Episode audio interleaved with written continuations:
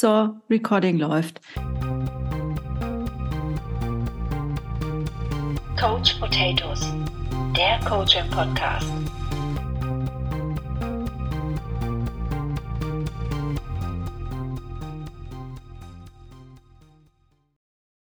Ich könnte mir vorstellen, dass wir äh, tatsächlich darüber sprechen.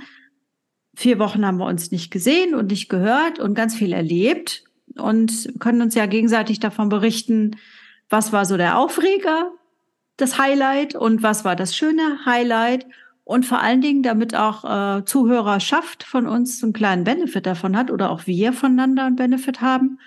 Ähm, was ist das Resümee? Was haben wir daraus gelernt? Oder was nehmen wir daraus mit für uns? Ja. Ja.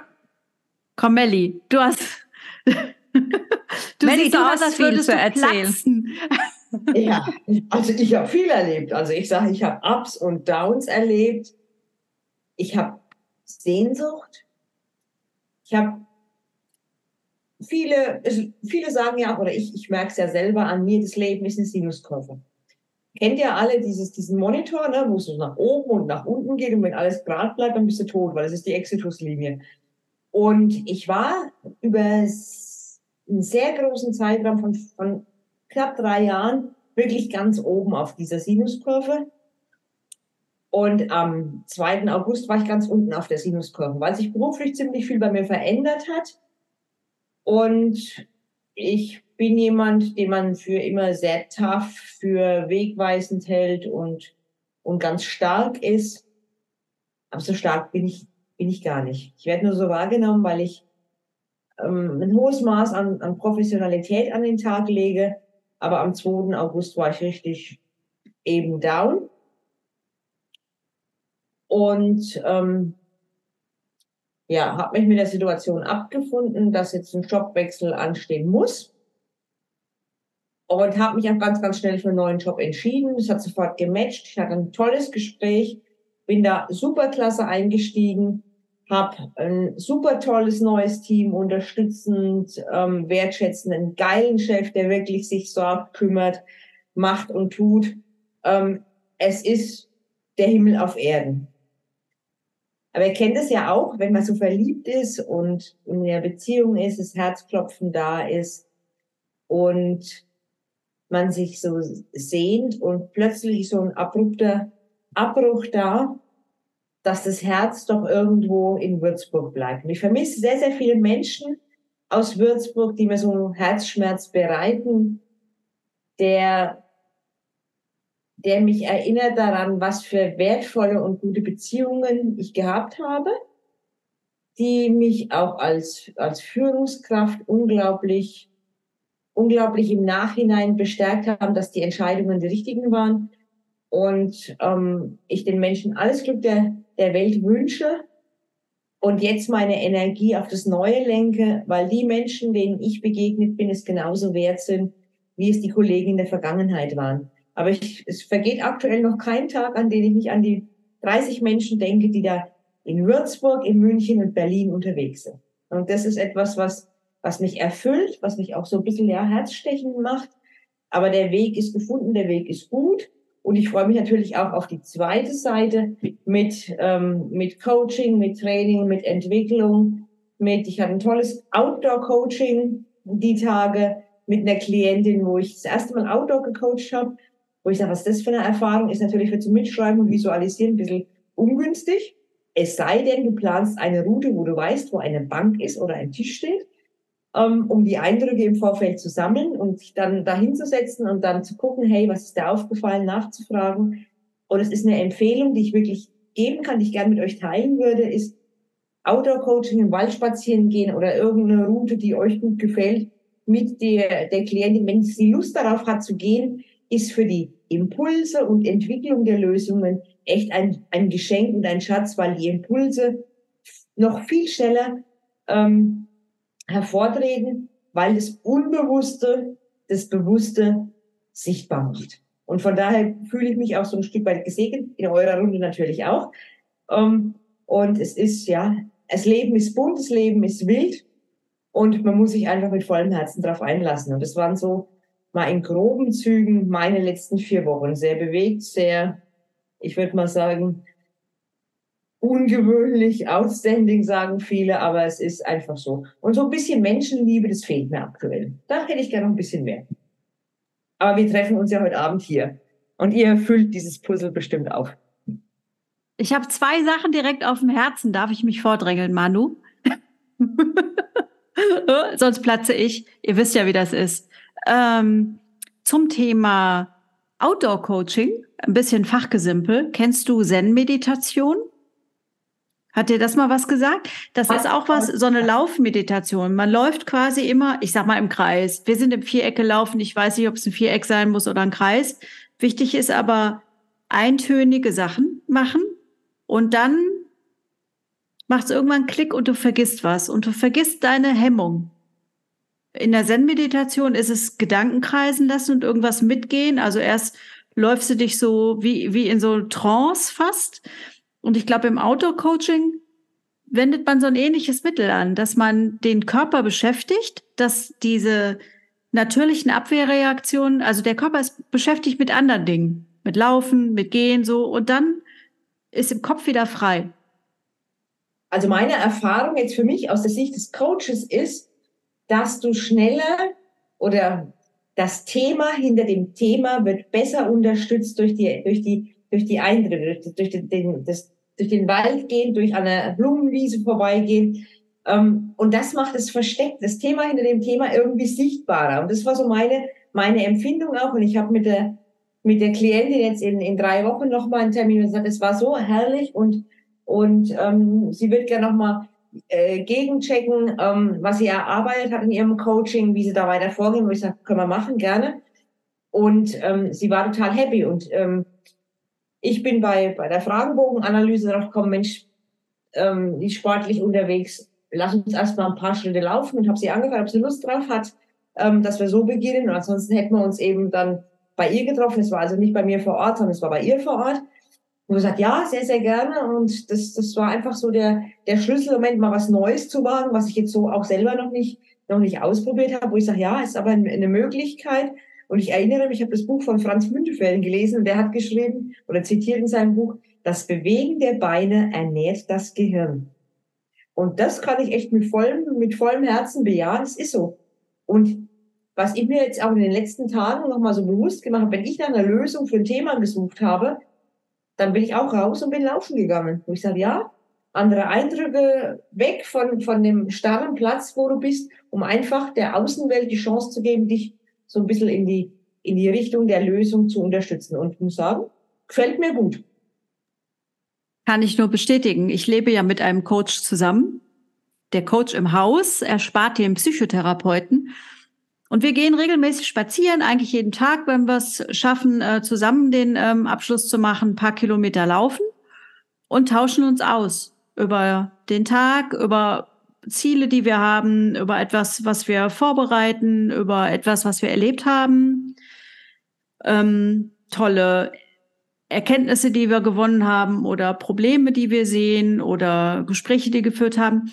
Und das ist richtig cool. Also sich darüber so auszutauschen, dann kann man den Tag auch wirklich abschließen. Also ich weiß, dass seitdem wir das regelmäßig machen, dass ich die Sachen nicht mit in, ins Bett nehme. Also quasi nicht so, wenn, wenn, wenn die Stille kommt, wenn die Augen zugehen, dann arbeite ich das nicht weiter durch, sondern habe keine Buchstaben mehr. Dann ist der Tag vorbei, dann kann ich mich richtig ausruhen. Und das war ja auch bei mir eine Thematik, weil mich einfach die ganzen Eindrücke des Jahres so stark beschäftigt haben, dass ich die Nacht zum Tag gemacht habe, auch bedingt einer gewissen Lebensphase, durch die jede Frau irgendwann mal geht, ähm, hat sich das jetzt deutlich gebessert. Und das ist schön. Schön. Mal wieder, schlafen ist auch so schön. Ja, dieses Grübeln, dieses Nachdenken ist einfach weg, wenn du wirklich bewusst sagst, hey, ich bringe das jetzt zum Abschluss und das, das hilft ja. mir ungemein. Also ich habe jetzt aus diesem, aus diesem Coaching auch sehr, sehr viel für mich selber wieder gelernt, wo ich sage, ja, mach es dir doch zunutze. Es kann, und da ich jetzt wieder, die Lösung kann so einfach sein. Ne? Und sie ist auch einfach. Nur man muss hingucken, hinhören, hinschauen und schauen auch, wo ich sage, Coaching kann für beide Seiten befruchten, befruchten sein, zum einen für die Klientin als Lösung, aber auch als Denkanstoß für einen selber, zu sagen, hey, da habe ich auch noch eine Nuance, die ich ändern kann, dass, es, dass ich zufriedener und glücklicher in meinem Leben bin. Und der Coach ist ja auch nicht der alte Weise, der die Weisheit mit Löffeln gefressen hat und alle Fragen beantworten muss. Deswegen könnte man auch äh, gar nicht sagen, wie ich bezahle jetzt dafür, dass du eine Erkenntnis gewinnst als Coach. Wo ist denn da der Benefit für mich? Sondern wir entwickeln uns auch immer weiter. Das ist ja auch eine wichtige Eigenschaft, die wir mitbringen, die Bereitschaft, uns zu entwickeln, neue ja. Dinge aufzugreifen. Absolut, deswegen sage ich, ich war mit, mit 25 eine andere Führungskraft wie mit 35 und jetzt mit 43 bin ich eine andere wie mit 25, weil du lernst ja aus deinen Erfahrungen. Und ich, ich sage es immer ganz, ganz, ganz platt, am Erfolg lernst du nichts. Du erlernst wirklich nur an der Scheiße, Entschuldigung diesen Ausdruck, den ich jetzt hier so, so, so reinwerfe, aber das ist okay, weil am Misserfolg, am Scheitern lernst du fürs Leben. Und wenn du da drin sitzt, siehst du es erst in der Rückschau, was es vielleicht für ein wegentscheidendes Erlebnis war, das dich weitergebracht hat. Und deswegen gehört Scheitern zum Leben dazu und sollte nicht unbedingt so negativ be behaftet sein. Ich bin beim Leben schon oft gescheitert, aber es hat mich immer wieder weitergebracht. Und ohne ein, ein Scheitern oder eine, eine Missentscheidung in der Vergangenheit wären wir nicht zusammengekommen, hätte ich nicht die Coach-Ausbildung gemacht. Also in der Rückschau ist es ein Geschenk, dass wir zusammen die Coach-Ausbildung machen, dass wir hier in unserem Podcast sind, was aber in dem Moment im, im letzten Jahr die totale Aggression und Verzweiflung war. Aber es, es hat etwas Gutes mit sich gebracht. Und das ist eben das, was das Leben ist. Und, und immer wieder auch darauf zu vertrauen, ähm, dass an der Niederlage ähm, aus der, oder aus der Niederlage besser gesagt etwas Schönes entstehen kann.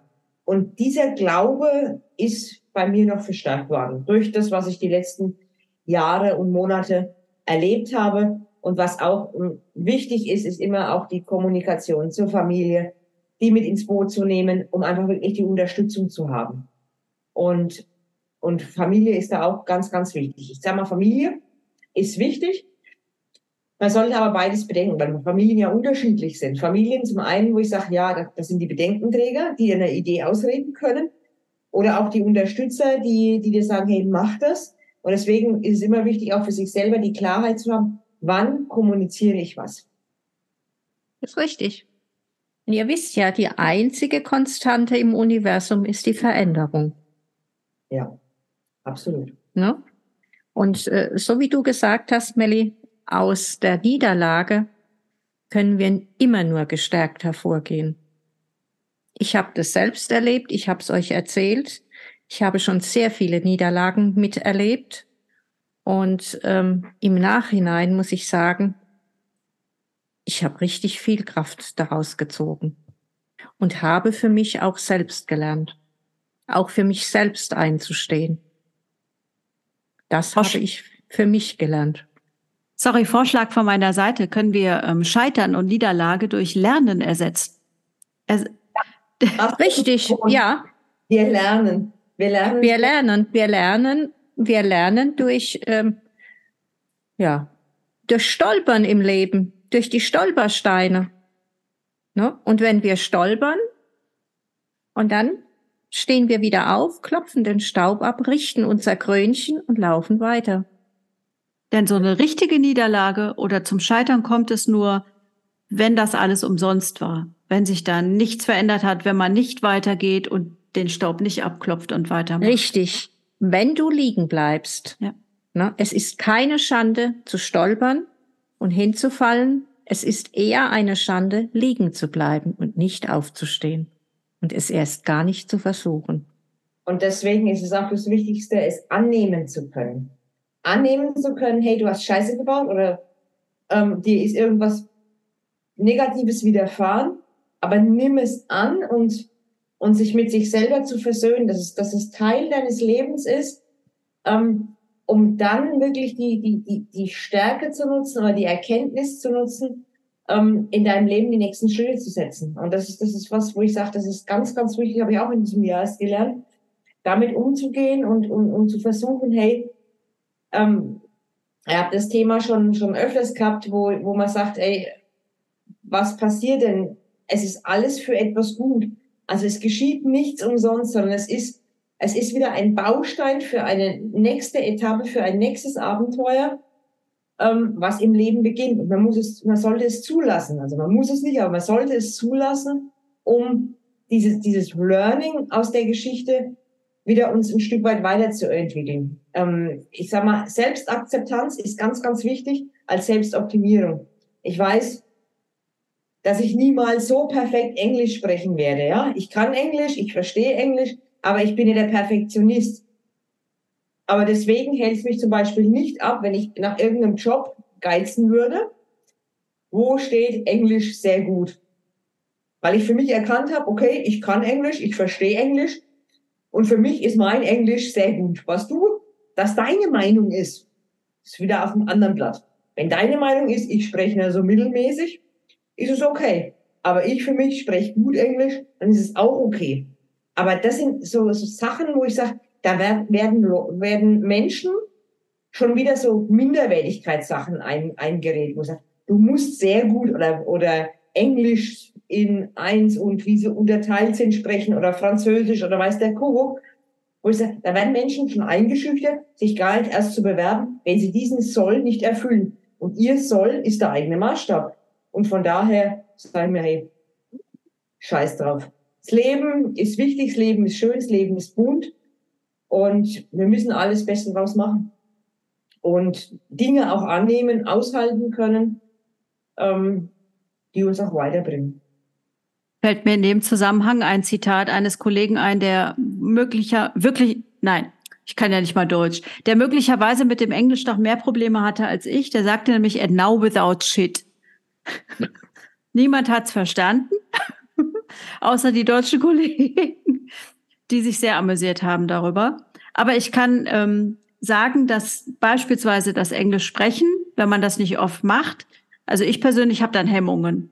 So, gerade äh, mit, mit Engländern, mit Amerikanern Englisch zu sprechen, weil es deren ja, Muttersprache, meine nicht. Und klar ist da ein Unterschied. Dazu habe ich zwei Bemerkungen. Ein Kassierer in Kanada hat mal zu mir gesagt, hey, du sprichst meine Sprache, ich spreche nicht deine. Wer von uns beiden macht sie jetzt besser? Und dann dachte ich so, ach guck, was, was eine schöne Erkenntnis, die man hier so an der Kasse gewinnt. Und das zweite, ich war ja im Urlaub in einem Land, in Finnland, wo man eigentlich mit seinen Schulsprachkenntnissen überhaupt nichts reißen kann, es sei denn, man ist Finne oder Schwede.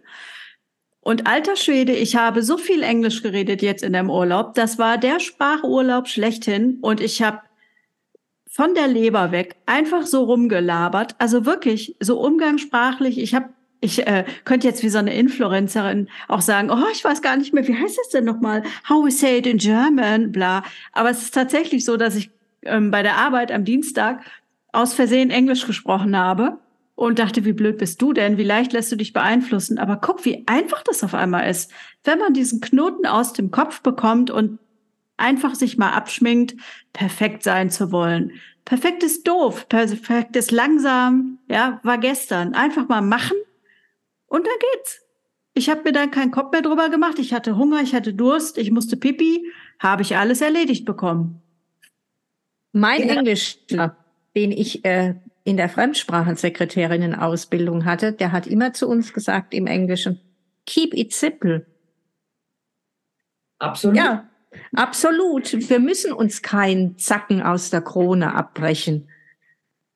Wir und können uns verständigen. Und das ja, ist das Wichtigste. Und plötzlich fallen dir Vokabeln ein, wo ja. du denkst, hä?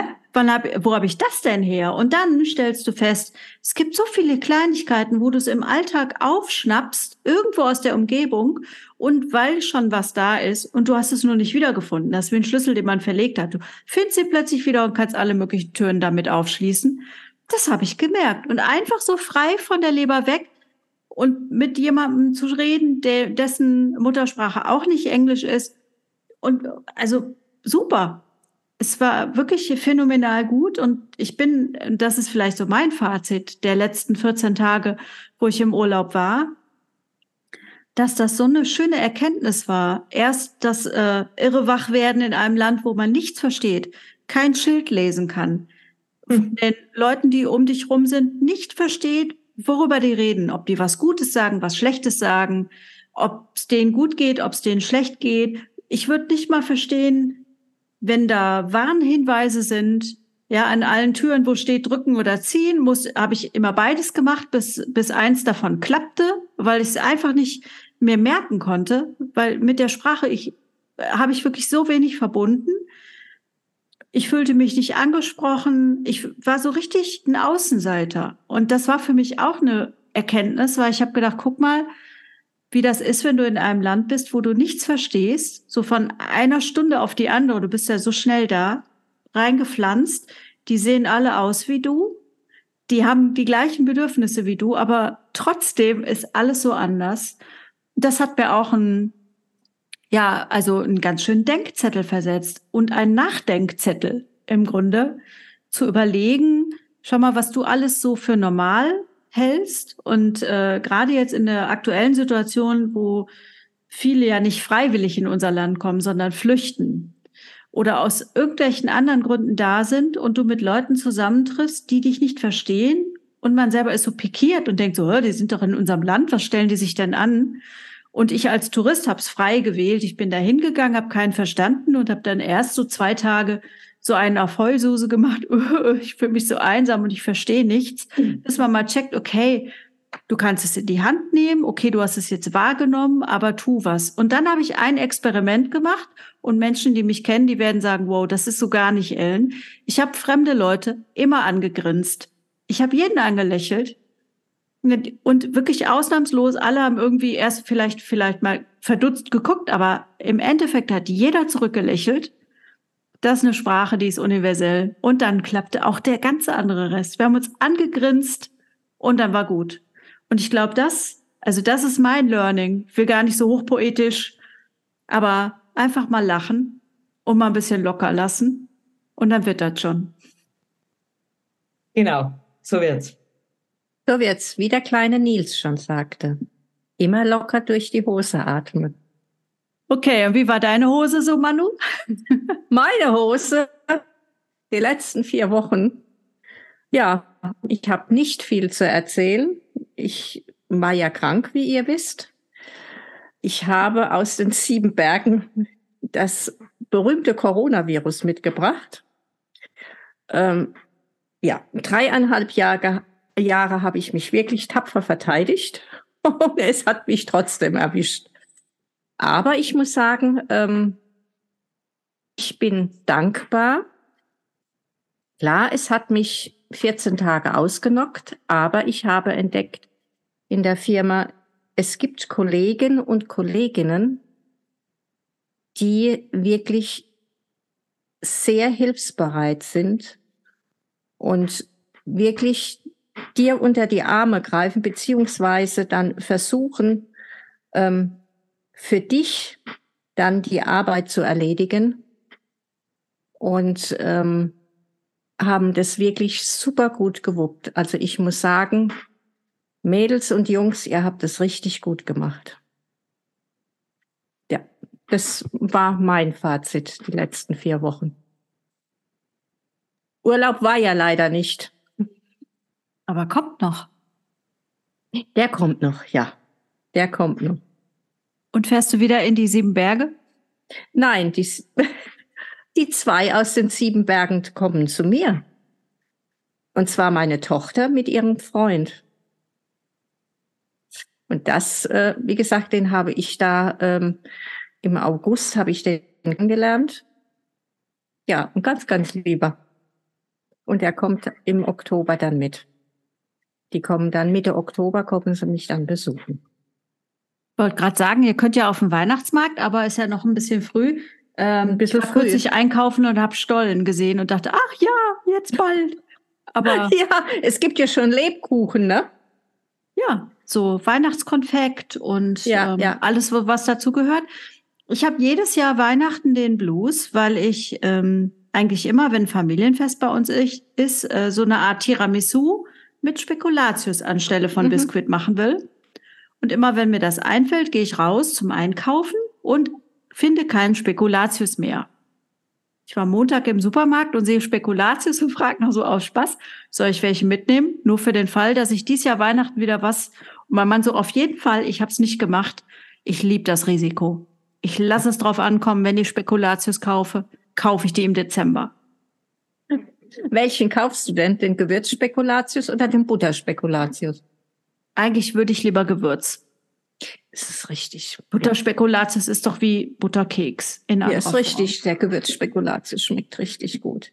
Ja, und dann kommt demnächst wieder, wann wird es dann sein? Anfang November? Dann kommt dieser berühmte Song. Last Christmas. genau. Der wird dann eben auch rauf und runter gesungen. Ja. Also für mich ist ja das Highlight immer das Stille Nacht, Heilige Nacht in der Kirche. Die Kirchenorgel spielt das bei der, bei der Christmette. Das ist für mich dann Weihnachten. Ne? Da, da, da komme ich dann an. Und ich bin auch wirklich jemand, der widersteht. Ich meine, die, die Lebkuchen, das ganze Zeug findest ja schon überall im Supermarkt. Ich kann da wirklich widerstehen, weil ich wirklich, erzähle ich euch kurz die Geschichte, am ersten, am letzten Wochenende vom ersten Advent da werde ich zur Bäckerin. Ich backe das ganze Jahr nicht. Also ich backe weder Kuchen, Torten noch sonstiges, sondern ich backe nur einmal im Jahr Christstollen. Nach dem Rezept von meiner Uroma väterlicherseits. Und es ergibt sechs Stollen. Und mit diesem Stollen, und an dem Tag backe ich auch die Lebkuchen nach einem alten Rezept. Und da lasse ich das Jahr Revue passieren. Das heißt, die, die helle Seite der, der Lebkuchen, die steht für die sonnigen Momente und die dunkle Seite für die schwierigen Momente. Und in der Verbindung von dunkel und hell entsteht das Leben, weil die Dunkelheit braucht das Licht und das Licht braucht die Dunkelheit, um die Erkenntnisse zu haben. Und dann nehme ich mir wirklich einen kompletten Samstag Zeit, wo ich mich wirklich mit dem ganzen Süßen zusammen, zusammen äh, tue und wir schneiden dann auch die Christstollen am ersten Advent gemeinsam in der Familie zum Familienkaffee an. Und eine Christstolle kriegt immer der Mensch von mir geschenkt. Also es ist, meine Tante bekommt immer eine, weil als sie noch die Stollen gebackt hat, wo wir sie nicht gebacken, hat sie uns immer auch eine gegeben. Und sie ist meine Patentante und ich liebe sie unwahrscheinlich und haben auch kein leichtes Leben gehabt, aber ich möchte einfach so ein Stück weit meine Dankbarkeit, heute ist ja auch der Tag der Dankbarkeit, äh, entgegenbringen und dann bekommt sie eine, eine Stolle davon geschenkt. Und eine weitere Stolle bekommt der Mensch unerwartet geschenkt, der für mich der Lieblingsmensch des Jahres ist. Der mir unerwartet in vielleicht einer schwierigen Situation, freudigen Situation echt zur Seite gestanden ist. Der, der mir wirklich da äh, die Unterstützung gegeben hat. Und der freut sich dann auch. Das verschicke ich dann auch mit der Post, packt schön ein und äh, das ist so mein, mein, mein, mein Ritual, um das Jahr eine Revue passieren zu lassen und, und auch mich selber nochmal in das Jahr, das Jahr zu durchleben an diesem Tag. Und das ist für mich eine liebgewordene Tradition. Diese Tradition ist es mittlerweile in diesem Jahr, jetzt ist es zum 15. Mal. Und ich bin meinen starken Frauen in der Familie wirklich unglaublich dankbar, und eine der stärksten und liebsten Menschen in meinem Leben ist meine Mutter.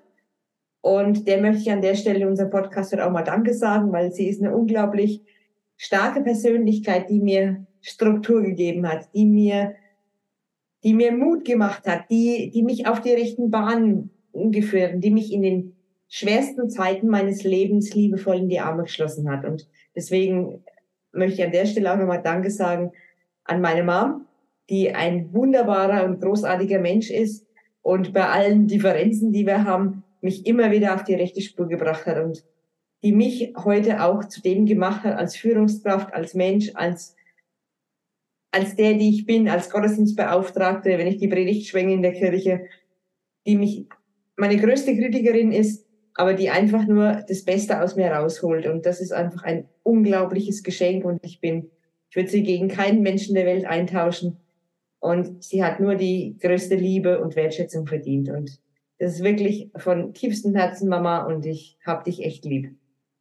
Und das möchte ich dir einfach in unserem Podcast widmen, dass du wirklich eine ganz großartige Frau bist und auch in den, wie gesagt, härtesten Zeiten mit meinem Bruder, mit mir immer die Fahne hochgehalten hast und ich weiß, ein Teller Suppe ist bei dir immer drin. Danke dir, Mama. Danke an alle lieben Mamas hier. Und damit tschüss, bis zum nächsten Mal. Servus, ciao. Tschüss, bis zum nächsten Mal. Coach Potatoes, der Coaching Podcast.